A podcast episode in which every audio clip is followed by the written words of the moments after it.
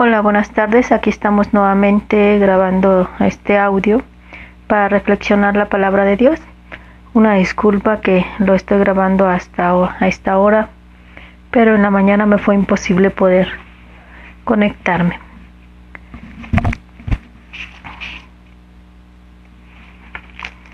La liturgia de hoy es también muy rica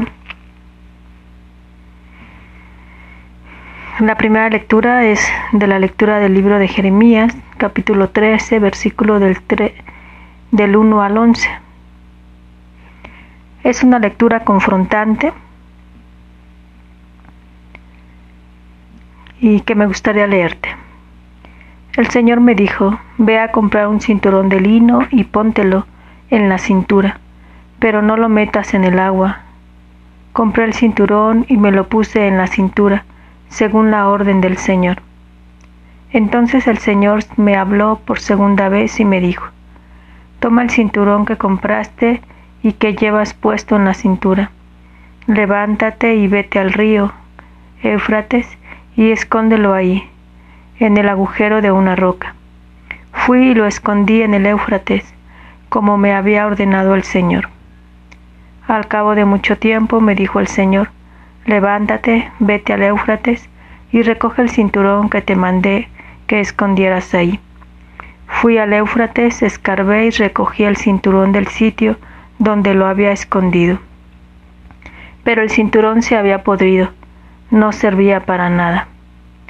Entonces el Señor me habló y me dijo, Esto dice el Señor, del mismo modo haré yo que se pudra la gran soberbia de Judá y de Jerusalén ese pueblo malvado se ha negado a obedecerme, se porta obstinadamente, ha seguido a otros dioses para servirlos y adorarlos.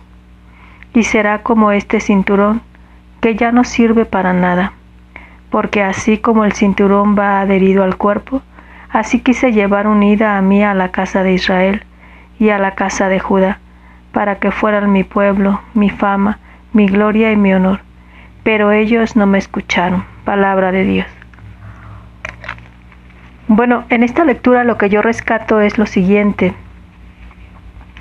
Em, es a lo que nosotros en la espiritualidad de la cruz y concretamente en la congregación le llamamos lo que son los dolores internos.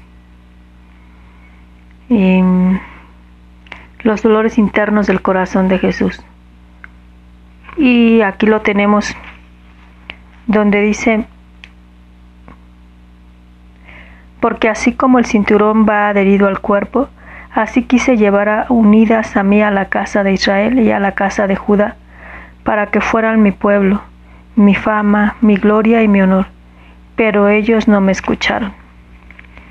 En los audios pasados hemos estado escuchando sobre todo cuando estuvimos compartiendo también igual en Jeremías, pero también en Oseas, en Isaías, cómo el Señor hablaba de esto, ¿no? De, de la forma en que se acercaba al pueblo y el pueblo se alejaba. Se alejaba, buscaba, pues como lo dice ahí, buscaba otros dioses, otros ídolos. Y hace poco yo les compartía, ¿no? Esta parte donde yo decía, creo que no es tanto que el, que el pueblo buscara otros dioses, buscaba tener certezas, buscaba como lo que estaba más al alcance. Sin embargo, en, el tiempo de, Israel, en nuestros tiempos, pues lo más fácil, lo más barato, al fin de cuentas sale caro, ¿no? y lo vemos en la actualidad, como yo les decía ayer, llámese droga, llámese alcohol, llámese sexo, llámese trabajo, llámese dinero. Cuando uno busca compensarse, cuando busca uno llenarse en, en aquello que de momento te, te causa un efecto inmediato, llega el tiempo en que te deja más vacío, ¿no? Y es de lo que se está quejando Jesús, ¿no? Es decir, yo te quise tener pegado a mí como un cinturón, o sea, qué, qué frase tan bonita, ¿no? O sea, es el, el corazón adolorido de alguien que ama yo quise tenerte a mi lado y tú no quisiste, ¿no? Es el corazón adolorido de alguien que, que quería el bien del ser amado y que ahora le está doliendo verlo sufrir, verlo vacío, verlo destruido. Y es lo que significa el cinturón, ¿no? Esa es una imagen de lo que él está viendo en el pueblo y de lo que él está viendo actualmente. Nuevamente yo te invito a que hagas pues ese análisis de tu propia vida, ¿no? Como muchas veces lo he repetido en los otros audios, nuestras decisiones tienen consecuencias. Y desgraciadamente muchas veces hasta que estamos tocando suelo es cuando nos damos cuenta. Y si bien nos va, ¿no?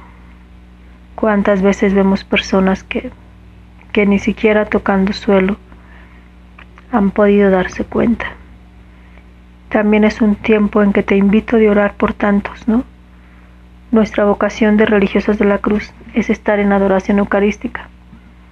Y es estar pidiendo por tantas intenciones que llegan y por tantas intenciones que, que vemos a través de las redes sociales, que vemos a través del periódico, ¿verdad? De estar orando por, por los demás. Nuestra consagración es el sentido que toma que entre la custodia y nosotros entran toda la humanidad. Te invito, te comparto de esta misma misión, que desde tu lugar puedas orar por tantas necesidades, aun aquellas que no conozcas.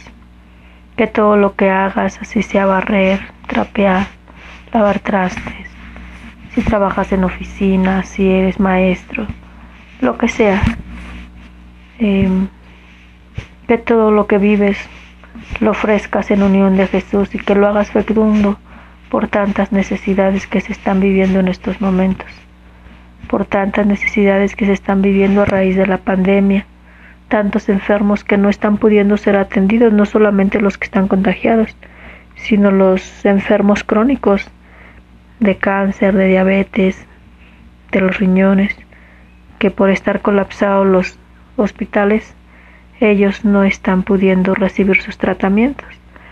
Entonces, te invito a que participes de nuestra misión a estar pidiendo por ellos. En el Salmo nos viene la lectura del capítulo 32 de Deuteronomio. Te invito a que tú lo puedas leer en esa en esa visión de los dolores internos de Jesús, de Dios, ¿no? Dice, abandonaron a Dios que los creó y olvidaron al Señor que les dio la vida. Lo vio el Señor y encolerizado rechazó a sus hijos y a sus hijas.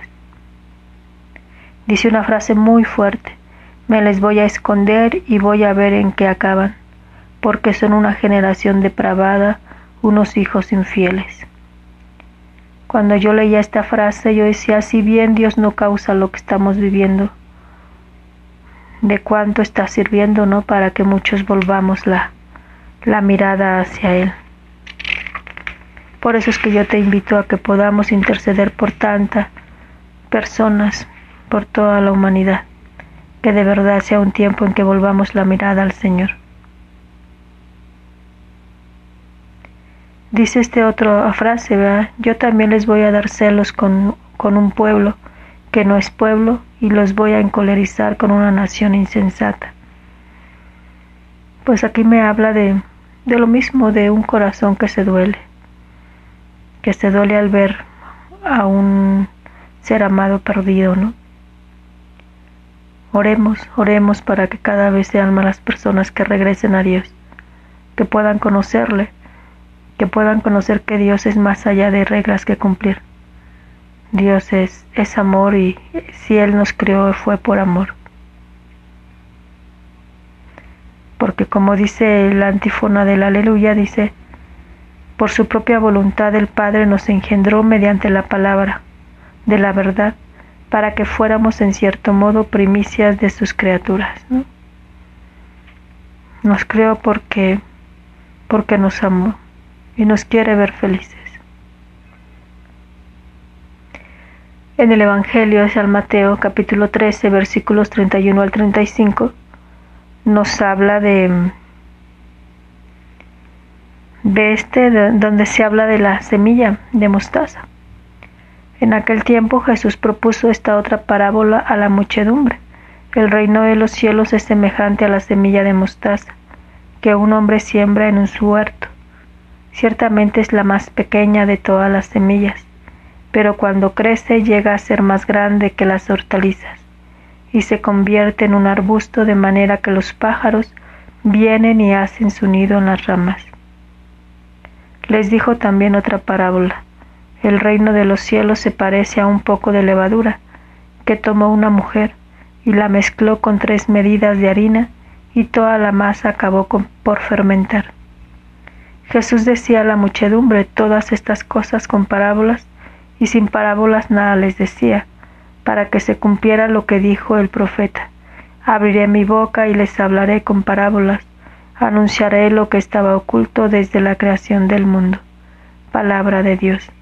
Pues de aquí lo que rescato es esta parte, no de la semilla de mostaza y de la levadura, que aunque en apariencia es algo pequeño, es algo grande, ¿no? La mostaza es algo que se utiliza para todo tipo de comida, siendo una semilla tan pequeñita. La levadura, pues, es lo que se utiliza para el pan, para los pasteles, que es lo que la hace crecer. Si así fuera nuestra fe, otra sería nuestra forma de vivirnos, ¿no? Si así fuera nuestra caridad, otra sería la realidad que vive nuestro mundo. Pues te invito a que también medites sobre esta sobre esta lectura del Evangelio, que puedas ir descubriendo lo que el Señor te pide. Y lo uno a lo que he venido diciendo en las otras lecturas, no es grandeza lo que el Señor nos pide, no es que brillemos, lo que nos pide es que seamos así, como una pequeña mostaza, como un poco de levadura, que de poquito a poquito que pongamos vamos a ser grande, vamos a cooperar para que el reino de Dios se vaya haciendo grande aquí, porque la vida eterna se empieza aquí. Los mandamientos de Dios no es para que si nos condenamos o si nos salvamos, los mandamientos de Dios es para que tengamos vida y esa vida que Él desea que tengamos desde aquí. Cuando se llegue el momento de nuestra muerte será seguir adelante con esa vida. Pues te invito a que puedas seguir adelante meditando en lo que resta del día. Nuevamente me disculpo porque durante la mañana no pude poner los podcasts, pero espero que te sirva. Unida a Jesús, nuestra alma siempre tendrá un sendero hacia donde seguir. Dios te bendiga.